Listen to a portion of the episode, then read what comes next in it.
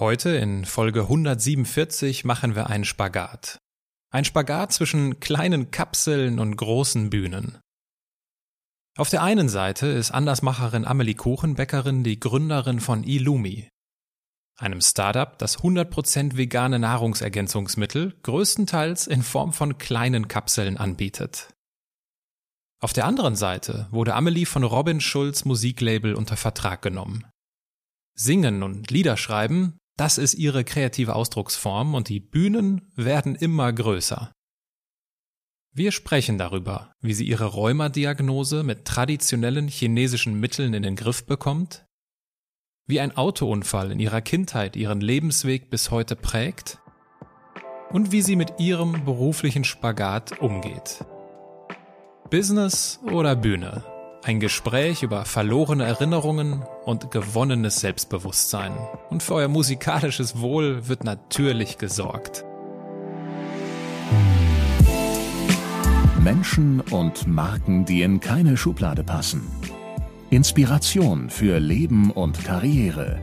Das ist der Andersmacher Podcast mit Wirtschaftswissenschaftler, Model und Berater Dr. Aaron Brückner.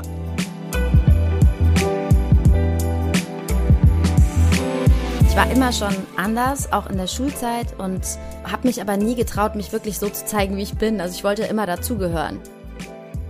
Wir saßen in so einem VW-Bus und waren auf der Autobahn und irgendwann ist ein Reifen geplatzt. Wir sind so auf die linke Seite gekracht und dann sind aber sechs Autos in uns reingefahren dann meinte er so, ey, er findet meine Stimme toll, er findet meine Songs gut, er würde gerne mich unterstützen und hatte Bock, mich zu signen bei seinem neuen Label. Und ich war damals, es war in Köln und ich hatte schon ein bisschen was getrunken und ich war so, äh, what?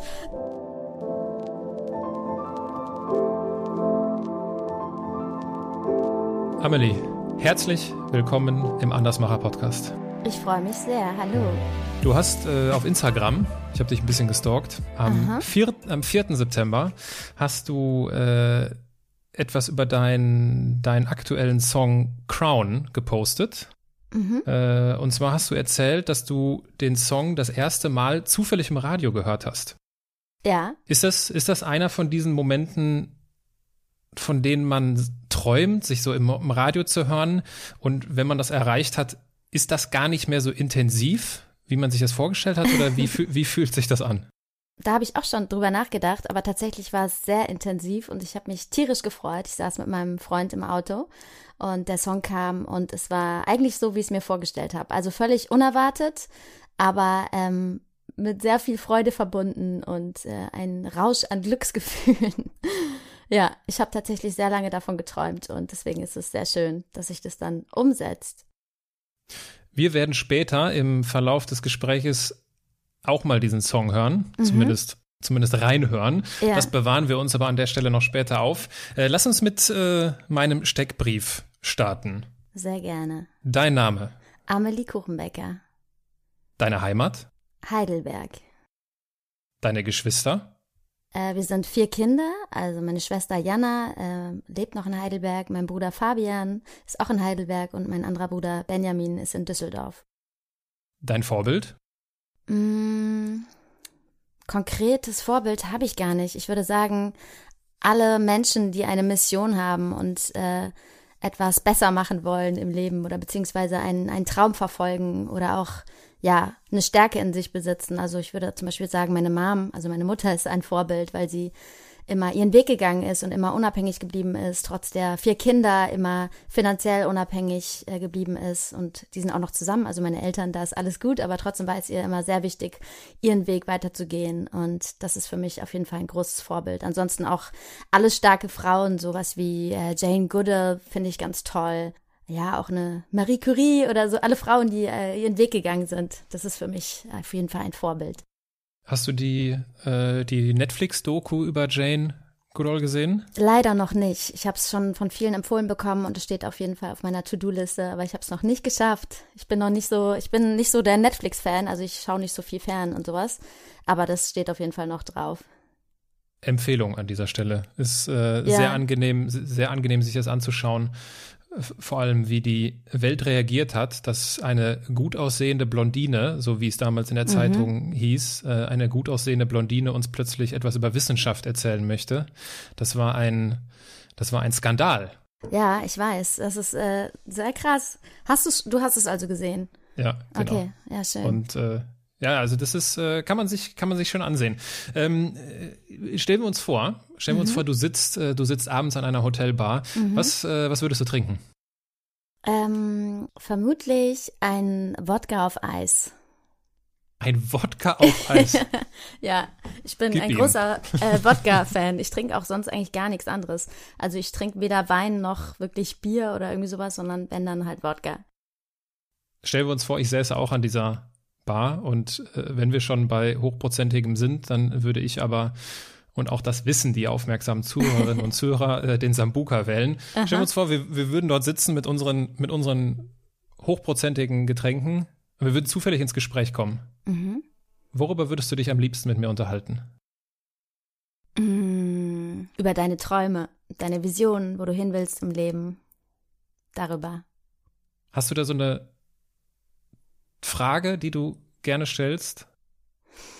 Mm, wo siehst du dich in fünf bis zehn Jahren? Also das ist so eine klassische, Ach, der Klassiker, der Klassiker, aber eher so tiefgründiger meine ich das. Also mein Freundeskreis ist, äh, ich habe sehr viele Freundinnen, die sich so mit äh, Mindfulness oder mit äh, Persönlichkeitsentwicklung ähm, auseinandersetzen.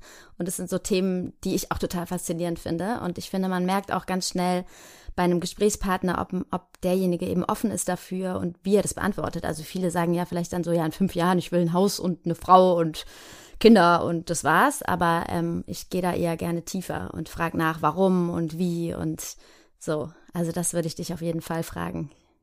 Es klingt nach einem äh, sympathischen Abend bei Wodka Sambuka äh, über Persönlichkeitsentwicklung zu sprechen. Äh, ich würde dich mit Sicherheit dann irgendwann fragen, Mensch, das ist ja hier immer eine ganz äh, ausgefallene Kombination an Getränken. Was machst, was, was machst du denn so beruflich? Mm, ich würde sagen, ich bin Gründerin, äh, Künstlerin und Sängerin. Gründerin, Künstlerin und Sängerin. Mhm. 2018 hast du in einem Interview gesagt, ich mache nebenbei Musik. Ist das, ist, ist, das, immer noch so? Ist das immer noch nebenbei? Nein, auf gar keinen Fall. Nein. Nee, ähm, also ich habe das tatsächlich in meinem Herzen schon immer mit 100 Prozent gemacht, aber so richtig ausgeführt konnte ich es damals nicht, weil ich die Möglichkeiten nicht hatte und ich aus einem sehr akademischen Haushalt stamme und äh, da war ein Studium auf jeden Fall Voraussetzung und ähm, ich habe da für mich noch nicht den Mut gehabt zu sagen, so, ich probiere das jetzt volle Kanne, konzentriere mich nur auf Musik, sondern das ist immer so nebenbei gelaufen und deswegen hat es auch so lange gedauert wahrscheinlich, weil ich es immer nebenbei gemacht habe und ich habe viele Chancen auch tatsächlich im Nachhinein nicht wirklich genutzt. Also ich hatte schon viele Chancen, die ich dann nicht wahrgenommen habe, weil ich mich äh, darauf berufen habe, dass ich doch was Anständiges machen muss und ähm, diesem akademischen Weg folgen sollte. Aber alles hat so seinen Sinn. Also ich bin da überhaupt nicht äh, traurig drüber, sondern so wie es jetzt ist, ist es genau richtig. Gibt es eine Situation, die dir noch besonders nahe geht, wo du eine Chance nicht wahrgenommen hast? Buh, also es gab ein paar Situationen. Ähm, also ich hatte auch, äh, als ich in Hamburg gelebt habe und mein Studium gemacht habe, war ich, hatte ich mit so zwei Hamburger Jungs hatte ich ein Projekt und wir wurden gesigned bei Universal und ähm, damals war das auf Deutsch, also ich habe auf Deutsch Musik gemacht und äh, habe da aber war eigentlich nur Gesicht und Stimme und die Jungs haben geschrieben und die Musik gemacht und ähm, mein damaliger Manager hat gesagt, geh doch da raus und mach dein eigenes Ding und Deutsch ist doch scheiße, mach mach international Englisch und so weiter und Damals war sowieso schwierig, weil unsere A&A damals gekickt wurde und das Projekt so ein bisschen auf Eis lag und der neue A&A, der wollte was anders machen. Aber im Nachhinein hätte ich das auf jeden Fall weitermachen sollen, weil das eine Riesenchance war und mir hat es auch Spaß gemacht, aber ich habe mich da eher auf meinen Manager berufen und äh, da eben den Weg nicht weiter gemacht. Auch ich war mal ganz früher mal bei Germany's Next Topmodel, das hast du bestimmt auch gegoogelt, wie ich dich kenne.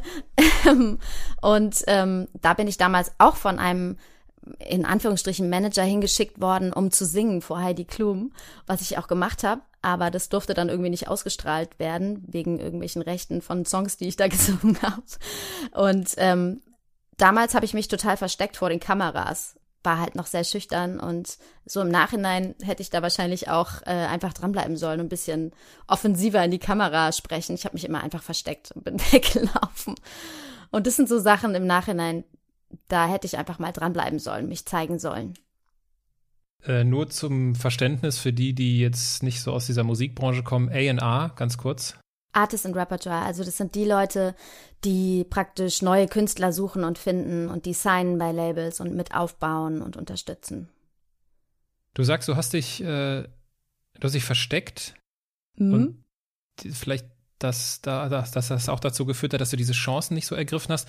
Wo, wo kommt das her aus deiner Sicht? Wo kommt dieses im letzten Moment dann doch zurückziehen her? Das kommt, glaube ich, daher, dass ich, ich war immer schon anders, auch in der Schulzeit und habe mich aber nie getraut, mich wirklich so zu zeigen, wie ich bin. Also ich wollte immer dazugehören und wollte nicht so rausstechen. Das war mir immer sehr unangenehm. Ich hatte früher auch so eine Phase, da wurde ich ständig rot, weil mir das so unangenehm war, so in der Öffentlichkeit irgendwie aufzufallen. Mir war das, ich wollte immer gleich sein und nicht irgendwie rausstechen. Ich glaube, das kommt tatsächlich auch von meiner Familie. Zum Beispiel meine Mutter, die ist ja Ärztin und die, die hat mir das irgendwie so mitgegeben, dass es immer zwar gut ist, seinen eigenen Weg zu gehen und dass man auch besonders sein darf, aber ja, da, also für die ist zum Beispiel diese ganze Musikgeschichte auch ähm, total nicht greifbar. Also die Mhm. fragen auch nicht so oft nach, wie es jetzt läuft oder oder die schauen sich das dann an und sagen so, ach ja, schön, aber für die ist es so eine ganz andere Welt. Und ich glaube, dadurch habe ich immer versucht, da denen was recht zu machen, so im Nachhinein. Vielleicht. Mhm. Wenn du, du hast eben gesagt, das mit der Musik, das hat ja schon, das begleitet dich schon lange, Mhm. äh, ist schon lange deine Leidenschaft. Kann, kannst du das terminieren, wann das angefangen hat? Ja, also ich habe mit sechs oder sieben Jahren angefangen, Geige zu spielen und habe dann auch, glaube elf Jahre gespielt insgesamt und ähm, war im Orchester, war dann äh, irgendwann auch im Schulchor, das hat so angefangen, glaube ich, und Musik hat mich dann immer schon begleitet. Ich habe damals mit 14, glaube ich, war das ein einen Freund kennengelernt oder einen Bekannten aus der Schule. Das ist der heutige Manager von Lea, die auch leise hat. Kennst du wahrscheinlich den Song? Ähm, Hoffentlich. Wahrscheinlich schon. Läuft Sicherheit. oder lief im, im Radio runter und rauf. Ähm, genau, mit dem habe ich mein erstes Musikprojekt gehabt. Da war ich 14 oder 15 und wir hatten so erste kleine Auftritte. Und ich habe mich damals aber schon nicht committed und gesagt, nee, das ist nichts für mich. Ich will nicht auf Deutsch singen und ich will nicht in die Schlagerbranche. Ich will, weiß noch nicht genau. Und bin dann erstmal nach Australien ge gewandert und äh, war da ein Jahr und habe da Musik so ein bisschen gemacht und gejobbt und bin so rumgereist und ja, also es begleitet mich eigentlich schon die ganze Zeit. Immer, egal wo ich bin und wo ich war, habe ich immer Musik gemacht. Wir hören mal rein. Mhm, Wir nehmen uns mal eins deiner Lieder vor. gerne.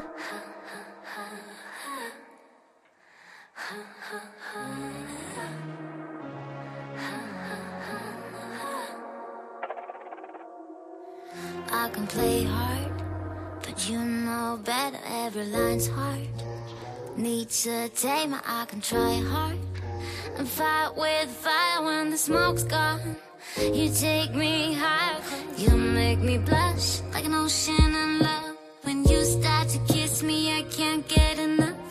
Life can be rough, but whenever we touch, I feel like I'm melting away in an ocean of milk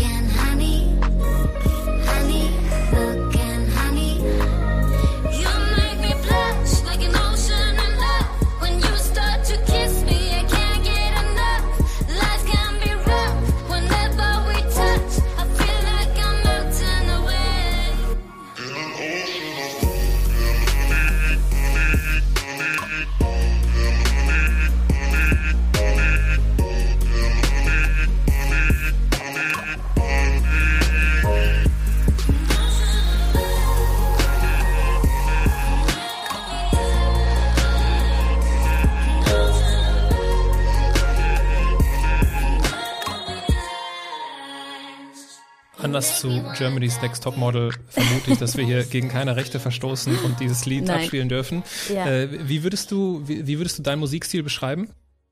Also auf jeden Fall ist er jetzt sehr viel poppiger. Damals, also das Lied habe ich letztes Jahr released und da war ich zum Beispiel noch nicht bei Robin gesigned. Äh, da war es eher so Richtung Dream Pop und jetzt ist es schon eher ein bisschen kommerziellerer Pop. Also nicht voll auf die Fresse Pop, aber schon auf jeden Fall Pop. Ja.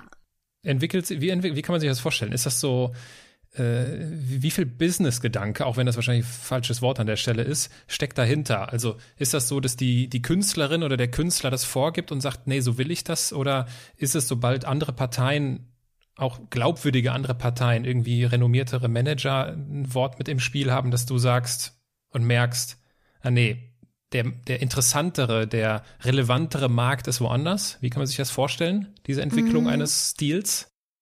auf jeden Fall der eigene Geschmack und so das eigene, was man möchte und was man überhaupt, was für eine Message man ähm, mitgeben möchte als Künstler auch. Aber definitiv ist, muss man sich, glaube ich, irgendwann die Frage stellen, ob man das so für sich macht und um so seine Leidenschaft umzusetzen oder ob man da vielleicht auch wirklich von leben möchte. Und ähm, dann ist natürlich der Bereich Pop auf jeden Fall oder das kommerziellere sinnvollerer, weil das einfach äh, die Norm eher hört. Also tatsächlich ist so dieses Dream Pop, da kann man auf jeden Fall oder in der Indie-Schiene braucht man einfach viel länger. Und wenn man, ähm, wenn man da, man kann da ja auch jahrelang drin tätig sein. Also ich hatte mir das auch überlegt und früher habe ich eher wirklich Indie-Pop, also so sehr eher nischig und eher so sphärische Sachen gemacht und ähm, ja, war da schon noch ein bisschen anders drauf, aber ich will eben wirklich auf die Bühne und ich will auch auf die große Bühne und ich habe einfach Bock mit geilen anderen Musikern was zusammen zu machen. Und deswegen habe ich mich entschieden, da auf jeden Fall ein bisschen kommerzieller zu werden.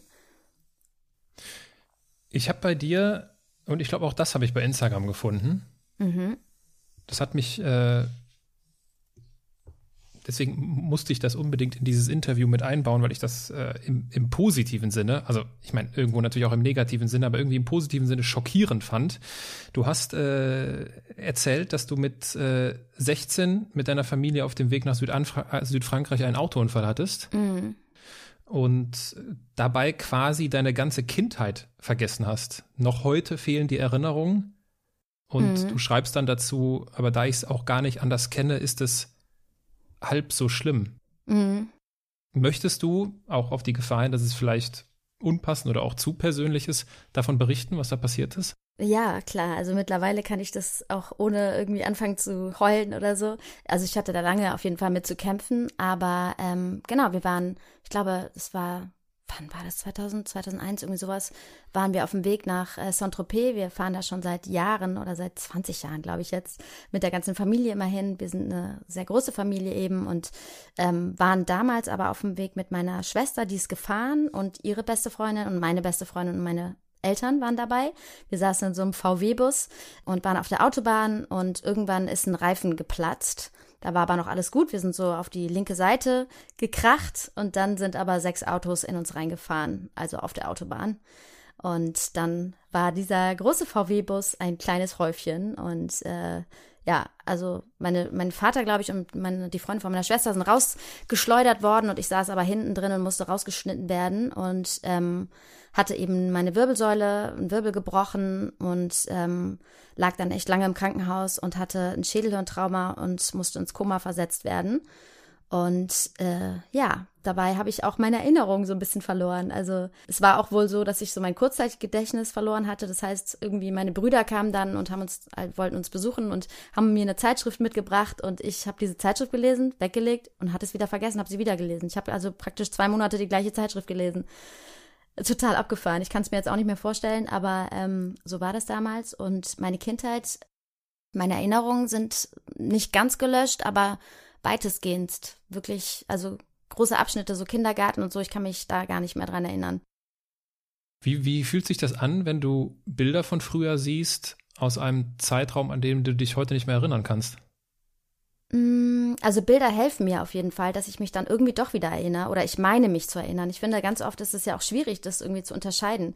Ist es jetzt ein Bild, was du siehst und dann, also weißt du, was da für Erinnerungen dranhängen? Also ich kann mich dann schon, ah ja, das ist mein Kindergarten und da erinnere ich mich auch. Also wenn ich jetzt da in Heidelberg, wo ich herkomme, vorbeilaufe, dann weiß ich, ah ja, hier war mein Kindergarten so. Das ist nicht mhm. weg, aber so Einzelheiten einfach sind weg. Genau. Und das ist schon ein komisches Gefühl. Also gerade wenn, wenn, ich habe auch Freunde, die wissen halt eben sehr detailliert noch von ihrer Kindheit Geschichten und das ist bei mir halt nicht so. Und wenn ich aber richtig informiert bin, ist sonst jetzt keiner zu Schaden gekommen, ja? Weil es klingt ja bei so einem Autounfall auch mal schnell danach, dass da jemand äh, bei ums mhm. Leben kommt.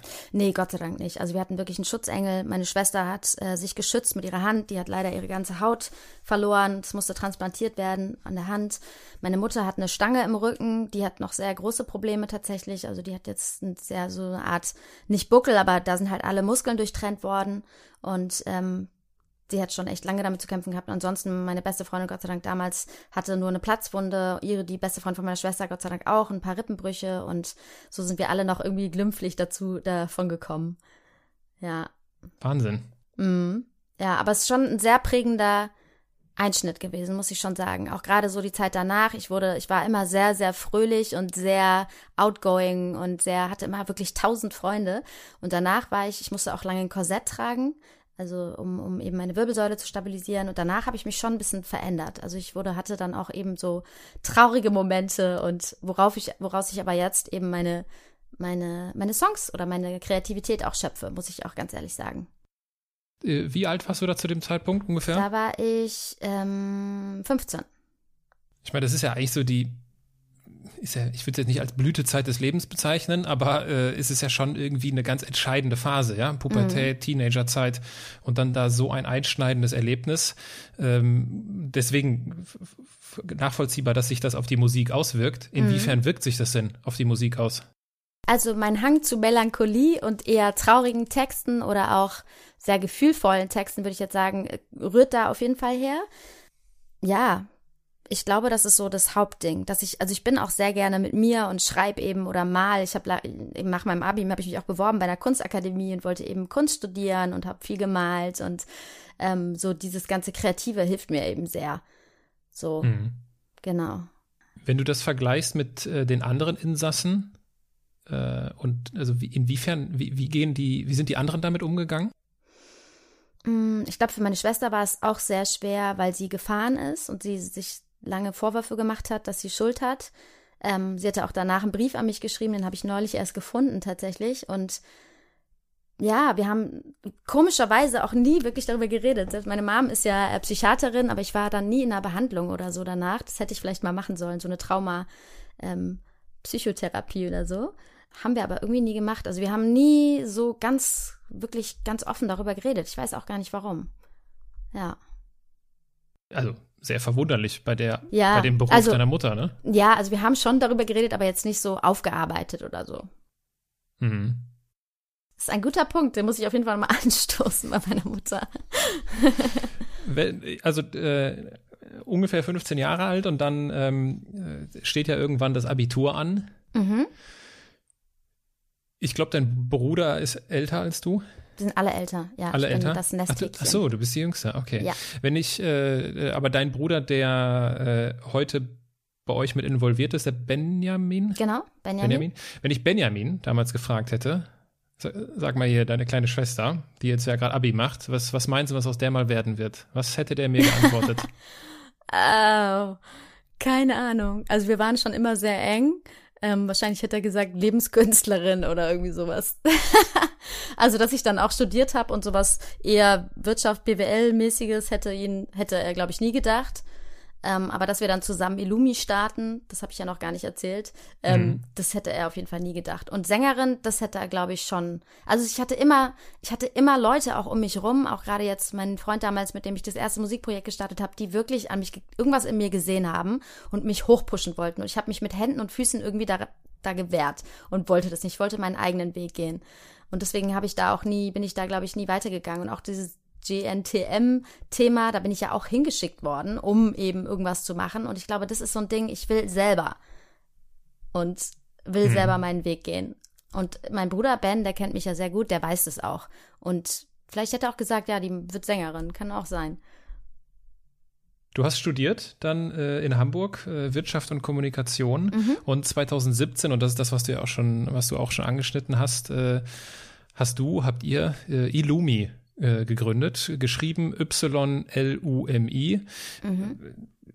wenn ich richtig informiert, also der Vollständigkeit halber noch der Hinweis dazu, es ist ein, äh, ein Unternehmen, was 100% vegane Nahrungsergänzung anbietet. Mhm. Ist das richtig? Sehr gut, ja. Sehr gut, ja, habe ich richtig auf der Webseite nachgelesen. Ähm, und wenn ich richtig informiert bin, habt, äh, wäre, wäre das alles nicht passiert, wenn du nicht eine Menge Stress im Studium gehabt hättest. Ganz genau, ja. Was, was war denn da los?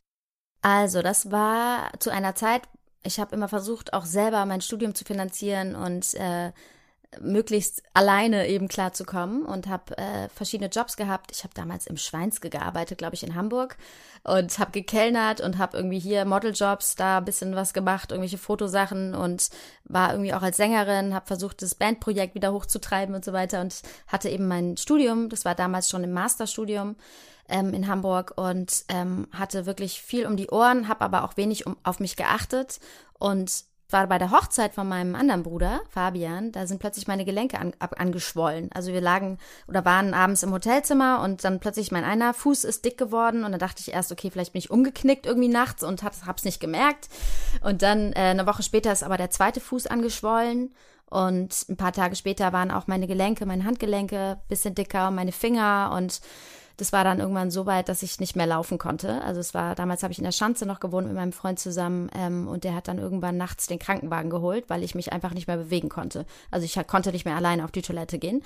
Und ähm, dann bin ich abgeholt worden und ins UKE gekommen und dann lag ich da Stunden, das ist ja immer ein bisschen schwierig da im UKE in der Notaufnahme und dann wurde ich untersucht und irgendwann kam dann raus, dass ich eben einen Rheumafaktor in mir trage und das wurde diagnostiziert, also du hast Rheuma und ähm, dann ist aber auch nichts passiert, sondern ich habe nur Cortison bekommen. Also das, das geht ja immer relativ schnell bei deutschen Ärzten oder auch westlicher Medizin. Dann wird irgendwelche starke Medikamente verschrieben und ich sollte dann ein paar Monate Cortison nehmen. Das habe ich auch gemacht. Mir ging es dann aber in der Zeit wirklich extrem schlecht, weil Cortison ja relativ aggressiv ist und meine Darmschleimhaut da total drunter gelitten hat. Mir aber keiner gesagt hat, dass es sinnvoll ist, äh, Probiotika und Präbiotika auch mal da äh, zeitgleich anzuwenden, um eben die Darmflora wieder aufzubauen. Ähm, und meine Mutter ist, wie gesagt, Ärztin, die hat mich damals zu sich geholt und zu einem ähm, Arzt für traditionelle chinesische Medizin gebracht in Heidelberg. Meine Mom glaubt da überhaupt nicht dran und ich als Schulmediziner-Tochter bin da auch relativ kritisch gewesen, bin aber hingegangen und der hat mich eben akupunktiert und mir ähm, so eine Kräuterkur empfohlen. Und die war, ähm, habe ich mir dann abgeholt und zumischen lassen und die musste ich jeden Tag nehmen. Das hat ganz furchtbar geschmeckt, also wirklich richtig bitter. Und äh, sollte ich mir so als Tee anmischen über, äh, ich glaube, sechs Wochen. Und ich habe nach vier Wochen ungefähr, habe ich gemerkt, wie viel krasses mir besser geht. Also es war wirklich der absolute Gamechanger für mich und vor allem sind meine Gelenke abgeschwollen. Ich konnte das damals überhaupt nicht fassen. Also ich habe damit einfach überhaupt nicht gerechnet und äh, habe das niemals erwartet und ähm, habe das dann aber weitergenommen und es wurde immer besser und ich habe gemerkt, dass ich auch besser schlafe und dass es mir insgesamt irgendwie besser geht. Auch meine Stimmung ist irgendwie besser geworden und meine Gelenke waren wieder normal.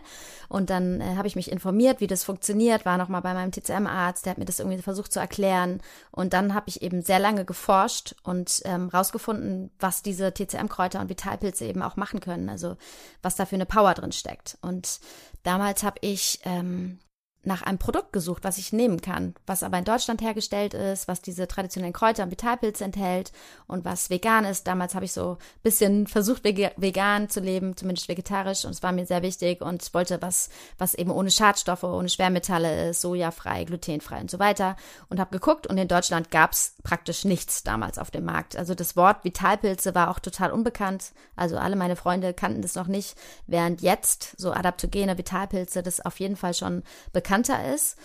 Kann ich nachher noch mal was dazu erzählen. Jedenfalls ähm, habe ich das damals Benjamin erzählt, meinem Bruder, und der meinte, ich war da sehr frustriert und er meinte, du, dann geh doch mal, äh, du hast doch ein bisschen Zeit jetzt während deiner Masterarbeit, frag doch mal rum bei irgendwelchen Produzenten, äh, die schon jahrelang eben solche Mittel herstellen, ob sie nicht Lust haben, dich zu unterstützen dabei, eben so ein eigenes Produkt zu entwickeln für dich. Und dann habe ich das einfach gemacht, war sehr lange, also mit vielen Leuten habe ich gesprochen, mit, äh, mit vielen Ärzten auch in Kontakt und habe dann irgendwann ein Produzententeam gefunden, die das ganze Thema sowieso schon mal angehen wollten und das sehr spannend fanden. Und mit denen habe ich zusammen meine ersten Rezepturen erstellt, auf meine Anliegen hin. Also ich wollte damals auf jeden Fall was fürs Immunsystem haben und habe dann so ein bisschen nicht die Sachen, die ich genommen hatte bei meinem Rheuma, aber so ein bisschen adaptiert daran, was mir halt gut getan hat. Ähm, ich glaube, wir sind mit drei Produkten gestartet Eins fürs Immunsystem, eins für die Haut und eins für den Schlaf, wenn ich mich recht erinnere. Ich weiß es nicht mehr genau. Damals noch alles in Pulverform, ähm, während es heute in Kapseln eher ist. Aber genau, so sind wir gestartet 2017 und mein Bruder ist mit eingestiegen. Damals war wirklich nicht der Plan, dass wir da irgendwie ein großes Unternehmen draus machen, sondern ich wollte eigentlich nur anderen den Zugang dazu ermöglichen, weil ich gesagt habe, ey, es kann doch nicht sein, dass es keiner kennt. Jeder schmeißt sich so eine scheiß Chemiezeugs rein und dabei gibt es so Naturstoffe, die so toll sind und die so viel helfen können. Die sind zwar milder und vielleicht dauert es ein bisschen länger, aber es ist einfach echt ja, es, es muss nicht immer so die Chemiekeule sein. Und dann haben wir angefangen und wir hatten das Glück, dass wir ein ganz schönes Packaging haben und ähm, relativ schnell entdeckt worden sind von der L und von der Vogue und die haben uns dann getestet und dann wurden wir als sehr gut irgendwie empfunden und deswegen sind wir dann relativ schnell gewachsen und ja, haben wirklich auch jahrelang trotzdem das noch selber gemacht, alles so in einem ganz kleinen Team. Ja, sind jetzt aber jetzt zu sechs oder siebt so insgesamt und es läuft ganz gut. Und es ist einfach so schön, weil wir so tolles Feedback bekommen und es wirklich den Leuten auch hilft. Und das ist das, warum wir überhaupt da sind. Also es ist schon sehr viel Arbeit, muss man sagen, aber die Feedbacks und die Mails und die, also es ist wirklich unfassbar schön, was wir da bekommen. Welche Rolle hast du im Unternehmen? Ich mache die Produktentwicklung, PR und Marketing und bin so das Gesicht der Marke, mache Social Media und ähm, ja, habe vor Corona noch sehr viele Workshops gemacht und ja, hab so versucht, also wir versuchen, wir sehen uns selber eher als holistische Marke und wollen ähm, eben sagen, dass es nicht darauf ankommt, da jetzt zwei Kapseln einzuschmeißen, sondern dass es wichtig ist, dass wir ein, ein kleiner Stecken von einem Ganzen sind. Also es geht darum, wie du dich ernährst, was du, dass du dich bewegst.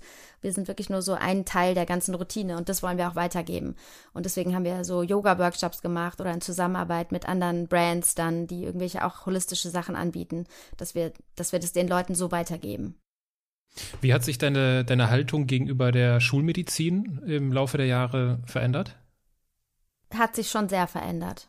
Also meine Mom ist ja wirklich auch mit, also sie ist äh, Neurologin und Psychiaterin ähm, und ich schätze die Medizin sehr, aber äh, sehe es schon auch als kritisch an, dass man so schnell abgestempelt wird. Also damals auch mit dem Cortison, man hätte erst mal gucken müssen, woher das kommt. Also ich habe auch jetzt oder eben Jahre später dann erst erfahren, dass mein Rheuma eben auch Stress indiziert war und tatsächlich durch eine Darmerkrankung wahrscheinlich kam. Durch einen Infekt, den ich mir in Marokko eingeholt hatte, hatte sich irgendwie meine Darmwand entzündet und dadurch ist es auch über die Gelenke gegangen.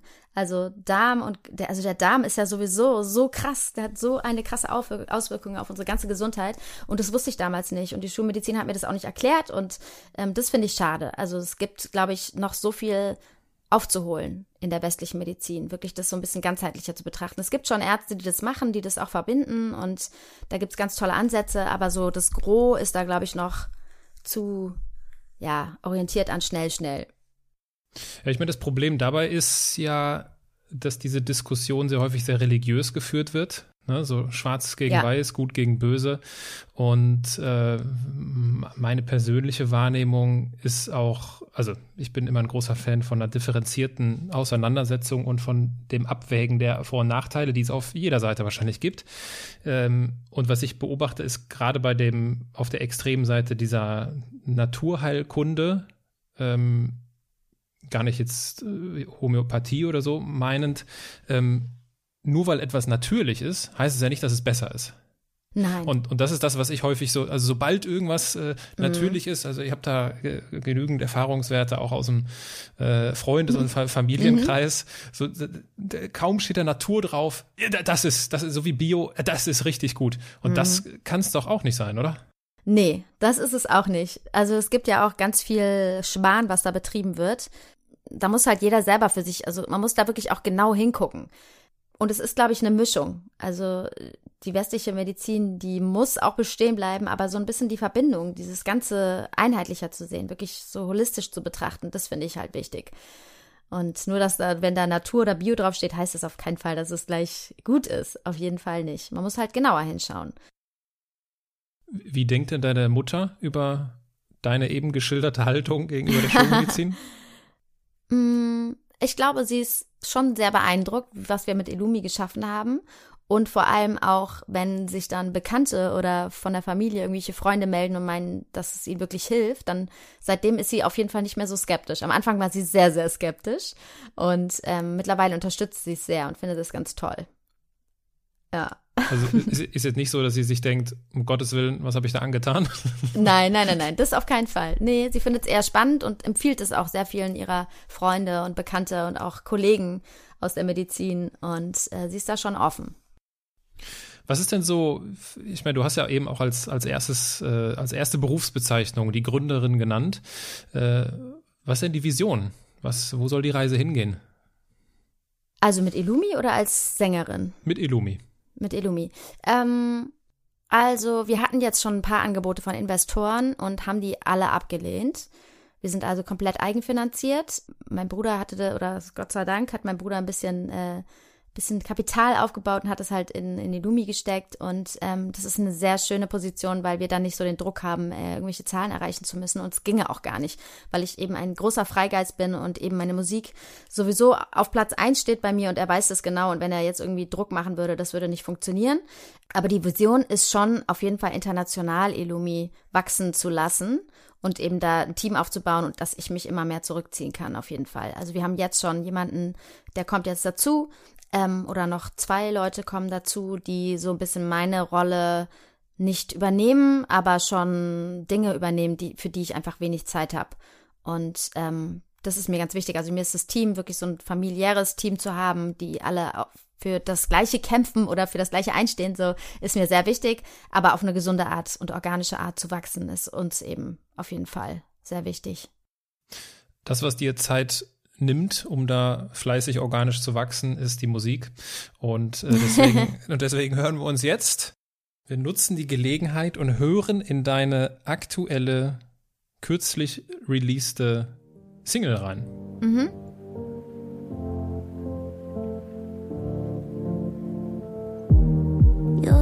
You're going. I try to let go.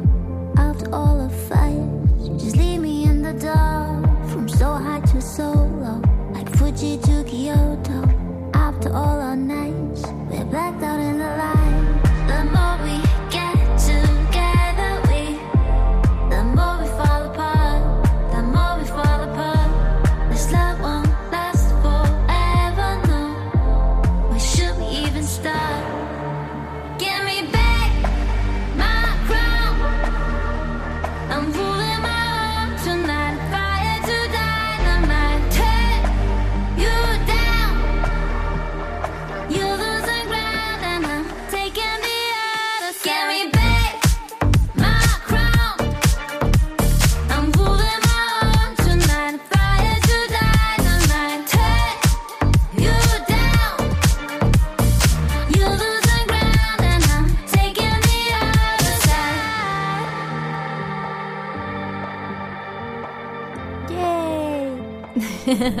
Wenn du dich für eine Karriere entscheiden müsstest, Illumi oder also die Musik Grund, auf jeden Fall steht nicht zur Debatte. Echt?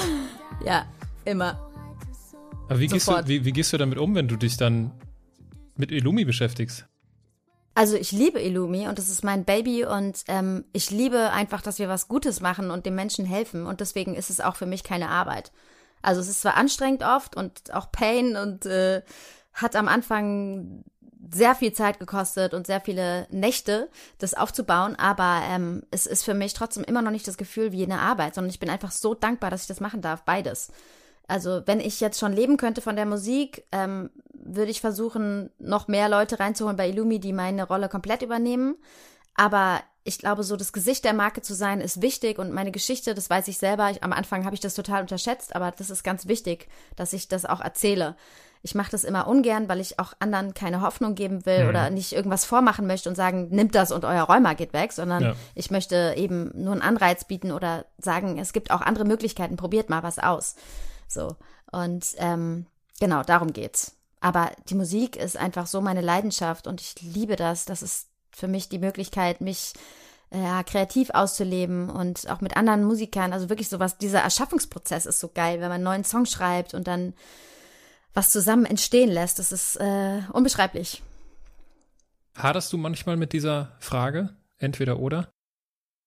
Hab ich mal, auf jeden Fall. Und aber dadurch, dass ich jetzt noch nicht so viel Geld verdiene, einfach mit der Musik, und kann ich mir das gar nicht stellen, weil von irgendwas muss ich ja leben.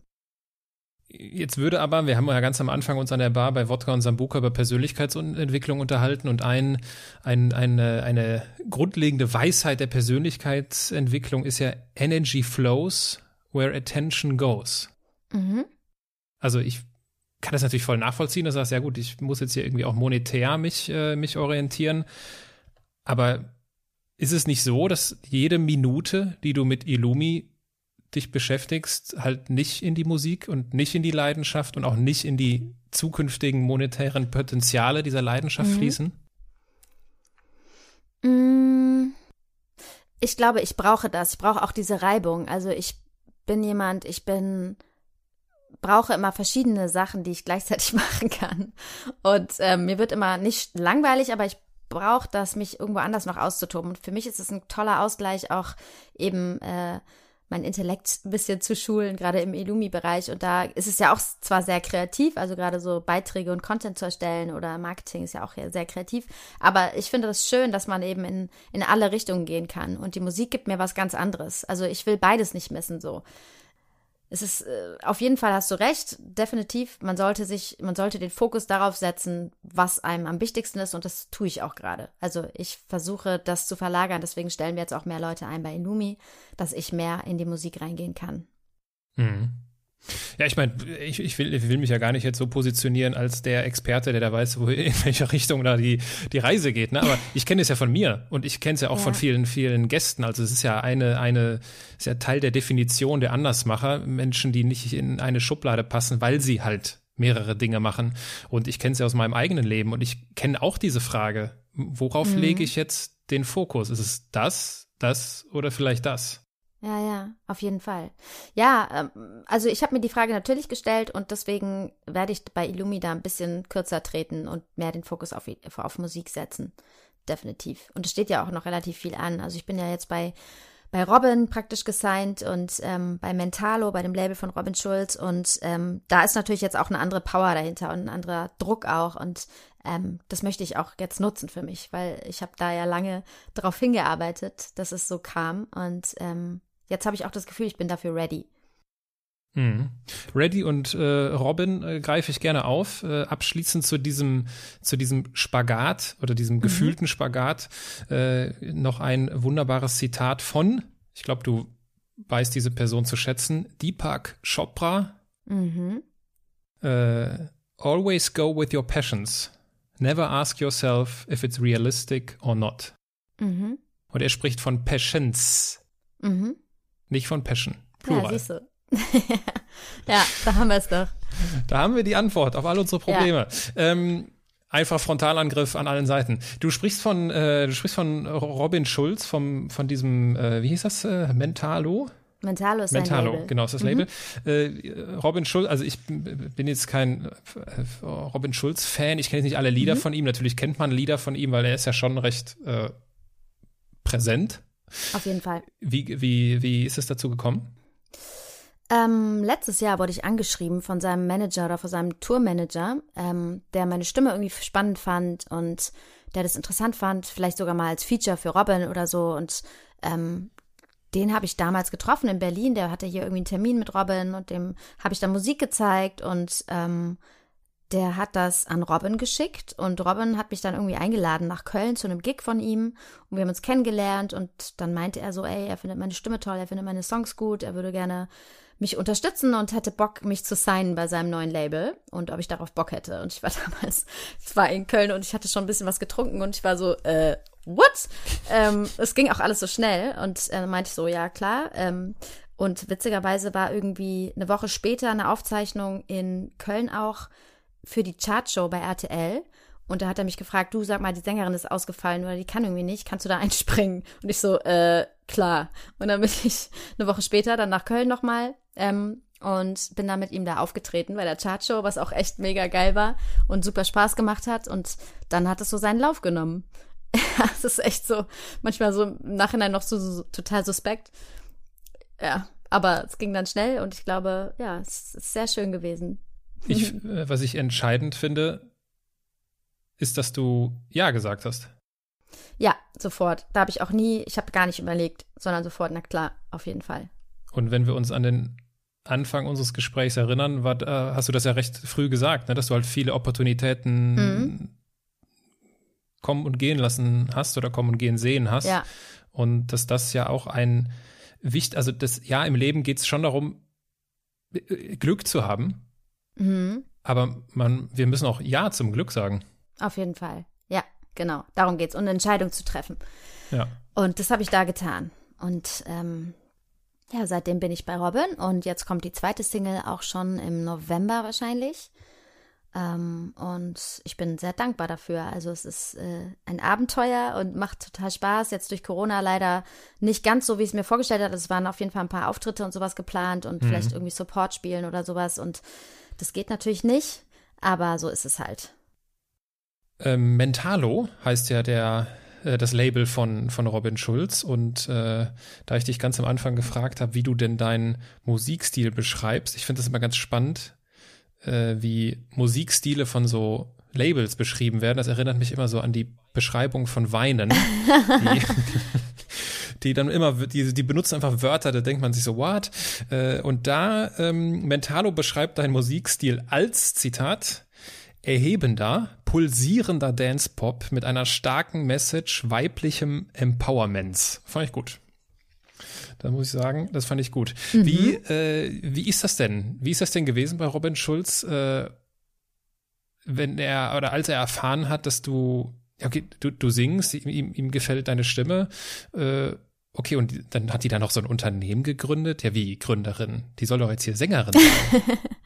ja, ähm, also die wollen natürlich, dass ich da den Fokus drauf setze. Ähm, auf der anderen Seite ist es vielleicht für die auch, ähm, ja, also die wollen mich da jetzt nicht beschränken. Das sind wirklich relativ korrekte Menschen, Gott sei Dank. Ähm, und auch sehr nett, muss ich sagen. Das ganze Team ist super nett und auch mit Warner, also das ist ja in Zusammenarbeit mit Warner Music, ähm, das Label Mentalo. Und die Leute, mit denen ich da arbeite, die sind mhm. sehr nett und sehr verständnisvoll. Von daher kann ich mich da echt glücklich schätzen. Die machen mir jetzt da nicht den großen Druck, aber natürlich sind die Erwartungen schon da. Also deswegen der Schritt jetzt weniger zu machen bei Illumi ist natürlich daher getrieben, ich möchte das jetzt nutzen und äh, da meine Chance eben wahrnehmen und will auch, also die, die glauben einfach an mich und, und setzen da ja auch viel rein in mich und investieren in mich und das will ich einfach auch zurückgeben, beziehungsweise ja, will denen auch zeigen, dass ich es wirklich will und da auch alles draufsetze, wenn es soweit, also wenn es wenn es soweit oder wenn es sein müsste, würde ich Illumi auch für eine Zeit zumindest komplett lassen. Was, was hält dein Bruder davon? Was hält der Benjamin davon? Mein Bruder ist auch sehr verständnisvoll und er weiß, wie sehr es in mir brennt. Also Musik begleitet mich ja, wie gesagt, wirklich schon mein ganzes Leben und ich hatte mich dann immer wieder nicht getraut und er weiß, wie sehr ich auch darunter leide, dass ich das nicht hauptberuflich mache. Und also ich glaube, jeder Künstler oder Kreative kann das verstehen, dass wenn man also so in dem irgendeinem künstlerischen Bereich eben tätig ist, das brennt so in einem und das macht einen manchmal auch richtig fertig, wenn man es dann nicht macht. Oder man hat natürlich dann auch so die diese Phasen, wo man sich selber zerstören will oder auch dann irgendwie nächtelang irgendwas kreiert oder sich dann ganz schlecht fühlt oder zumindest geht's mir so, dass ich dann also manchmal auch so Phasen eben brauche, wo ich einfach traurig bin, weil daraus schöpfe ich ganz viel Kreativität wieder.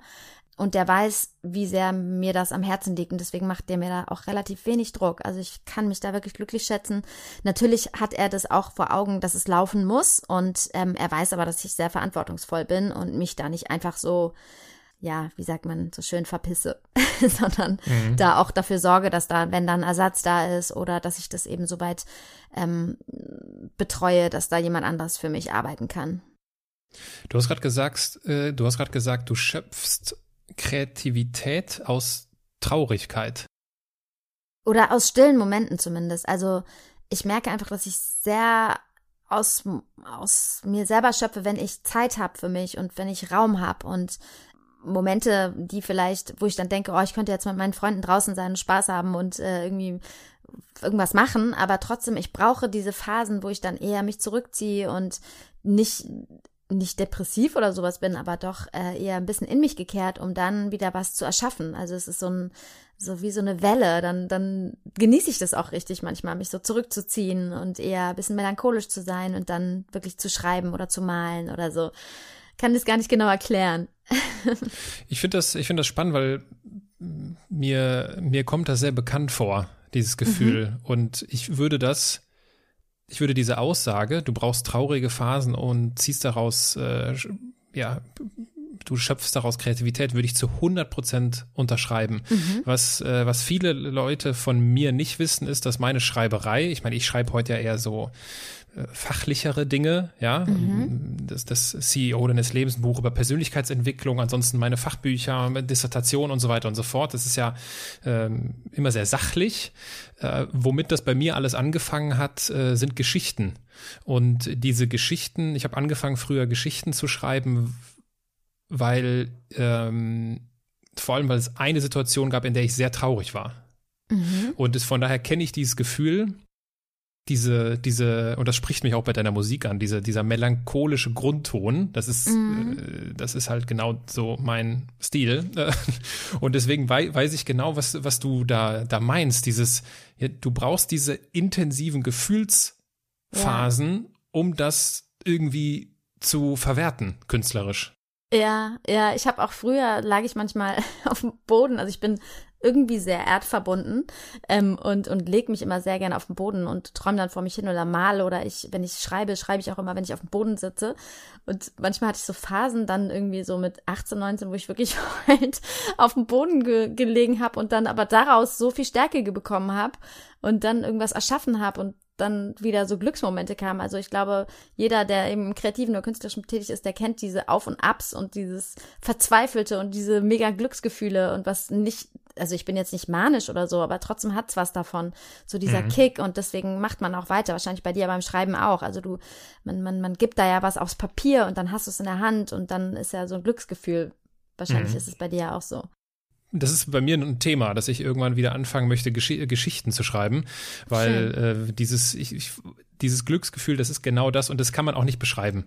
Ganz ehrlich, mhm. das ist äh, das ist etwas, was man fühlt und das braucht auch keine Worte und entweder jemand hat das mal gespürt und weiß, äh, wovon wir da gerade versuchen zu sprechen. Ja. Ähm, aber das ist, äh, ich, wie gesagt, ich kann mir das, äh, ich es kommt mir sehr bekannt vor. Wie ist, wie, wie ist das denn für dich? Ich meine, du, du schreibst ja auch die Lieder selbst, ne? Also vielleicht das mhm. zum Hintergrund. Man kennt das ja, irgendwelche Lieder werden geschrieben, man singt das. Jetzt weiß ich nicht, ob das auch vorkommt, aber wenn ich richtig informiert bin, schreibst du selbst. Genau, ich schreibe selber, allerdings immer mit jemandem zusammen. Also ich habe zum Beispiel das Crown habe ich geschrieben mit äh, Mushroom People, die sitzen in Saarbrücken. Das sind zwei Jungs, mit denen ich mittlerweile auch sehr gut befreundet bin. Und es entsteht dann in Zusammenarbeit. Also es sind Produzenten und mhm. ich bin für den Text und die Melodie praktisch zuständig und sie für den, das Instrumental und die Beats und so weiter. Und ähm, trotzdem ist es so ein, also die haben dann trotzdem auch mitgetextet. Also das ist, das ist so ein, eine Zusammenarbeit einfach. Und das ist auch das Schöne daran. Also ich schreibe auch alleine, aber es ist einfach viel schöner, sich da auszutauschen und dann fehlt da mal ein Wort und dann kann da jemand was beitragen. Und das ist so dieser kreative Erschaffungsprozess. Das, man geht auch manchmal in, oder ich habe früher auch öfter für Pitches geschrieben. Das heißt, man kriegt irgendwie von einem Label was vorgelegt, ähm, schreib jetzt mal, weiß nicht, Justin Bieber sucht die neue Single, er soll so und so klingen, äh, hier, ihr habt zwei Stunden Zeit, setzt euch mal hin und schreibt was. Und mhm. ähm, dann wird man eben zusammengeworfen, oft mit irgendwelchen fremden Produzenten oder mit Musikern und er schreibt dann was für andere Künstler, das mache ich auch noch, also aber wirklich so dieser Prozess auch für sich zu schreiben, ist ein ganz besonderer. Ist irgendwie wirklich toll. Und dieses zusammen was entstehen zu lassen. Morgens geht man ins Studio und es ist noch nichts da und dann geht man, wenn es gut läuft, raus abends und dann ist eben ein, ein Song entstanden und so ein komplett neues Lebensgefühl oder eine Message, die man da reingepackt hat und es ist echt ein geiles Gefühl. Pass passiert sowas oder bist du mittlerweile in der Lage, das passieren zu lassen? Also mittlerweile kann ich das passieren lassen. Ähm, es gibt natürlich gute Tage und schlechte Tage.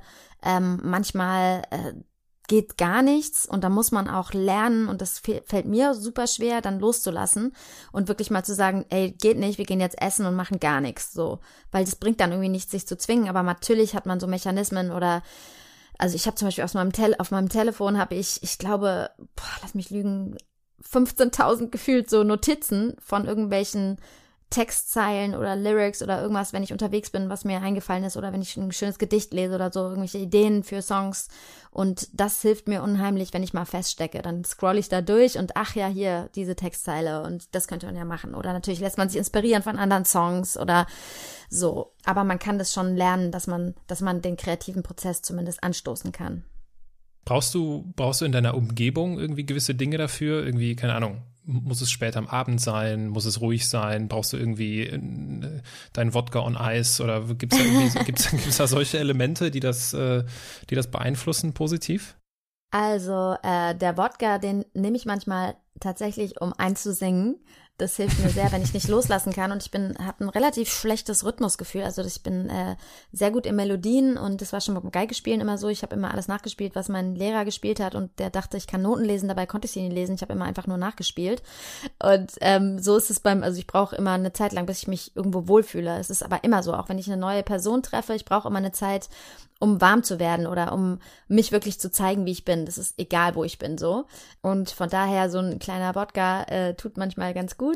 Ansonsten einfach nur irgendwie ein Ort, wo man, wo es nicht zu dunkel ist. Also ich bin sehr Licht, Lichtmensch oder auch ein Sommermensch und brauche immer sehr viel Licht und so Studios, die dann gar kein Fenster haben und das geht gar nicht bei mir. Oder frische Luft ist natürlich auch gut und was Leckeres zu essen zwischendurch, das darf man nicht vergessen. Das ist auch sehr, sehr wichtig, eben Kraft zu tanken. Mhm. Was ich mich die ganze Zeit frage, ist, du hast, wir haben ja ganz am Anfang auch über äh, deine Kindheit gesprochen, über mhm.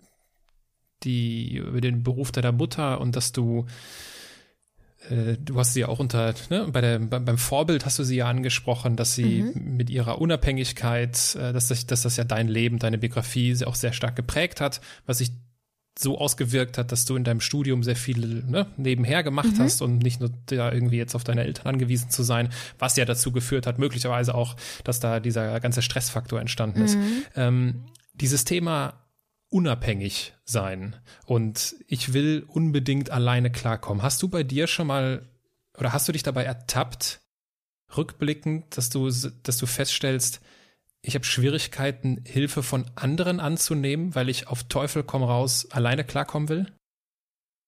Mm, hatte ich eine Zeit lang, habe ich jetzt nicht mehr. Also ich will mir das dann immer selber beweisen, aber ähm, ich habe das gelernt, auf jeden Fall zu fragen und auch, also es ist ja einfach auch gerade im Business und wenn man sich ein bisschen damit auseinandersetzt, wie man effizient arbeitet, ist es einfach so viel effizienter, wenn man sich Hilfe von außen holt, von Leuten, die in einem bestimmten Bereich besser sind. Und so ist es allgemein ja auch im Leben. Also gerade auch mit Freunden und so und sich da gegenseitig zu supporten. Also das ist mir immer sehr wichtig, dass man sich gegenseitig eben unterstützt und in seinen Fähigkeiten supportet. Und ich bin da schon sehr auf Freiheit getrieben, aber trotzdem kann ich mir mittlerweile helfen lassen und mache das auch gerne. Fällt dir in dem Zusammenhang in der Situation ein, wo dir das äh, besonders klar geworden ist, was das für einen Mehrwert hat, sich helfen zu lassen? Mm, also, naja, auch bei Illumi, ne? Also gerade jetzt so den Online-Store aufzubauen oder so im Online-Bereich, wo ich einfach überhaupt nicht äh, für ausgebildet bin und ich das auch einfach nicht kann, weil ich ein totales Hibbelkind bin, da jemanden ranzuholen, der das einfach macht und der das sehr viel besser kann, ist sehr wichtig. Und auch im Musikbereich, also ich bin, tendiere dazu, faul zu sein, beziehungsweise das auch dann gerne abzugeben, gerade was im Technikbereich äh, passiert, so mit, mit was jetzt hier auch gerade passiert, mit Aufnehmen und so, und dass ich mich nicht genau damit auseinandersetze, wie das Mikrofon funktioniert und wie ich da die Kabel einfach nehmen muss. Und also das müsste ich eigentlich viel mehr machen. Ich lasse mir dann mittlerweile echt schon fast zu gerne in diesen Bereichen helfen, wo ich nicht so konfirm bin. Aber ja, das gehört halt dazu. ja, dann hm. revanchiere ich mich mit anderen Dingen. Wenn wir so äh, langsam aber sicher auf die, auf die Zielgerade einbiegen, ähm, ich habe ganz am Anfang deinen Instagram-Post aufgegriffen mhm. und du mhm. hast gesagt, dieser Moment, dich zufällig da im Radio zu hören mit der aktuellen Single Crown, das war ein Traum von dir. So, da ist jetzt, kann man ja, kann man ja sagen, ist ein Haken dran. Äh, was ist denn, was, was ist denn noch so ein Traum? Gibt es so das nächste, gibt es so die nächste Vision, wo du sagst, darauf arbeite ich jetzt hin? Auf jeden Fall. Also ich will, also beim Musikmachen, es geht mir jetzt nicht darum, den riesen Erfolg sofort zu haben, sondern ich will wirklich mit anderen Künstlern zusammenarbeiten. Ich will Kollaborationen, Features machen, weil ich das liebe, eben so Synergien zu haben und zusammen auf Tour zu gehen. Äh, ich, also das ist so mein größtes Ziel, wirklich live zu spielen, Konzerte zu machen ob es jetzt eigene sind oder als Support, ähm, so wirklich das zu erleben, so live hautnah, da habe ich mega Bock drauf und weiter zu erschaffen. Natürlich ins Radio zu kommen, Top 10 Charts, das will ich, ähm, einfach um, um auch, ja, die Message zu teilen. Also bei mir ist es schon so, dass ich versuche, ähm, weiterzugeben, dass man wirklich seine Träume verfolgen soll und dass man als Frau sich also wirklich durchsetzt und auch seine Wege, seinen Traum verwirklicht, den man hat und dass man sich eben gegenseitig supporten soll und ähm, seinem Instinkt zu folgen einfach und mutig zu sein. Und das will ich teilen und auch also man kann so viel machen, auch Gutes eben dann zu verbinden irgendwann, wenn man dann irgendwie, kann man natürlich jetzt schon machen, aber ich stelle mir das so vor, dass es einfacher ist, wenn man einen bestimmten Status hat oder wenn man ein bisschen bekannter ist, dann irgendwie ein großes Benefizkonzert zu organisieren ähm, mit irgendwie bekannten Künstlern, um, um Geld zu sammeln und das für was Gutes umzusetzen. Also da habe ich halt Bock drauf, da wirklich was zu bewegen und ja, das, das, das, das lässt mich vibrieren innerlich, schon allein die Vorstellung, dann irgendwie nächstes Jahr dafür loszugehen ähm, weil es dieses Jahr wahrscheinlich ja nichts mehr wird und nächstes Jahr im Frühjahr hoffentlich, naja, man weiß es nicht, aber sich ein bisschen weniger öffnet. Man hört so unterschiedliche Stimmen, also viele sagen, dass auch im Frühjahr keine Konzerte möglich sind und es erstmal noch sehr lange dauern wird, aber ich bin da hoffentlich oder ich bleibe bei der Hoffnung, dass es doch schneller geht, als man denkt. Ja, der, der Hoffnung schließe ich mich aus. äh, vielen Gründen an. Äh, bevor es soweit ist, liebe Amelie, lass uns äh, zur letzten Rubrik in diesem Podcast kommen und das sind die Halbsätze. Du kennst das Spiel, ich beginne einen Satz und du beendest ihn spontan. Ja. Ganz in meinem Element bin ich, wenn? Wenn ich singe und wenn ich mich bewege. Ich bin eine Andersmacherin, weil? Ich Dinge anders mache und anders sehe als andere. Wenn ich beginne an mir zu zweifeln, dann? Gehe ich ins Feld oder in den Wald. Wenn ich jemandem den Andersmacher Award verleihen müsste, dann? Mm, Wäre es wahrscheinlich der Frau Klages. Das ist eine, eine Frau, die leider schon gestorben ist in Heidelberg, aber die Obdachlosen ähm, betreut hat und ihr ganzes Leben aufgeopfert hat, um diesen Obdachlosen ein schöneres Leben zu ermöglichen. Und die hat mich immer so beeindruckt und von daher würde ich ihr das auf jeden Fall noch verleihen. Das ist eine das ist eine schöne, eine schöne Idee. Äh, du hast, ähm, du hast, äh, und das ganz zum Schluss, du hast in einem Interview mal gesagt, Zitat, ich habe eine komische Fröhlichkeit in mir. Zitat, Zitat Ende. Ich finde, ich finde, du hast eine schöne Fröhlichkeit in dir und äh, möchte mich für deine Zeit, für dieses Gespräch bedanken und wünsche dir von ganzem Herzen, dass du früher oder später hauptberuflich singst. Oh, vielen Dank. Es hat großen Spaß gemacht und ja, ich freue mich schon auf die Ausstrahlung.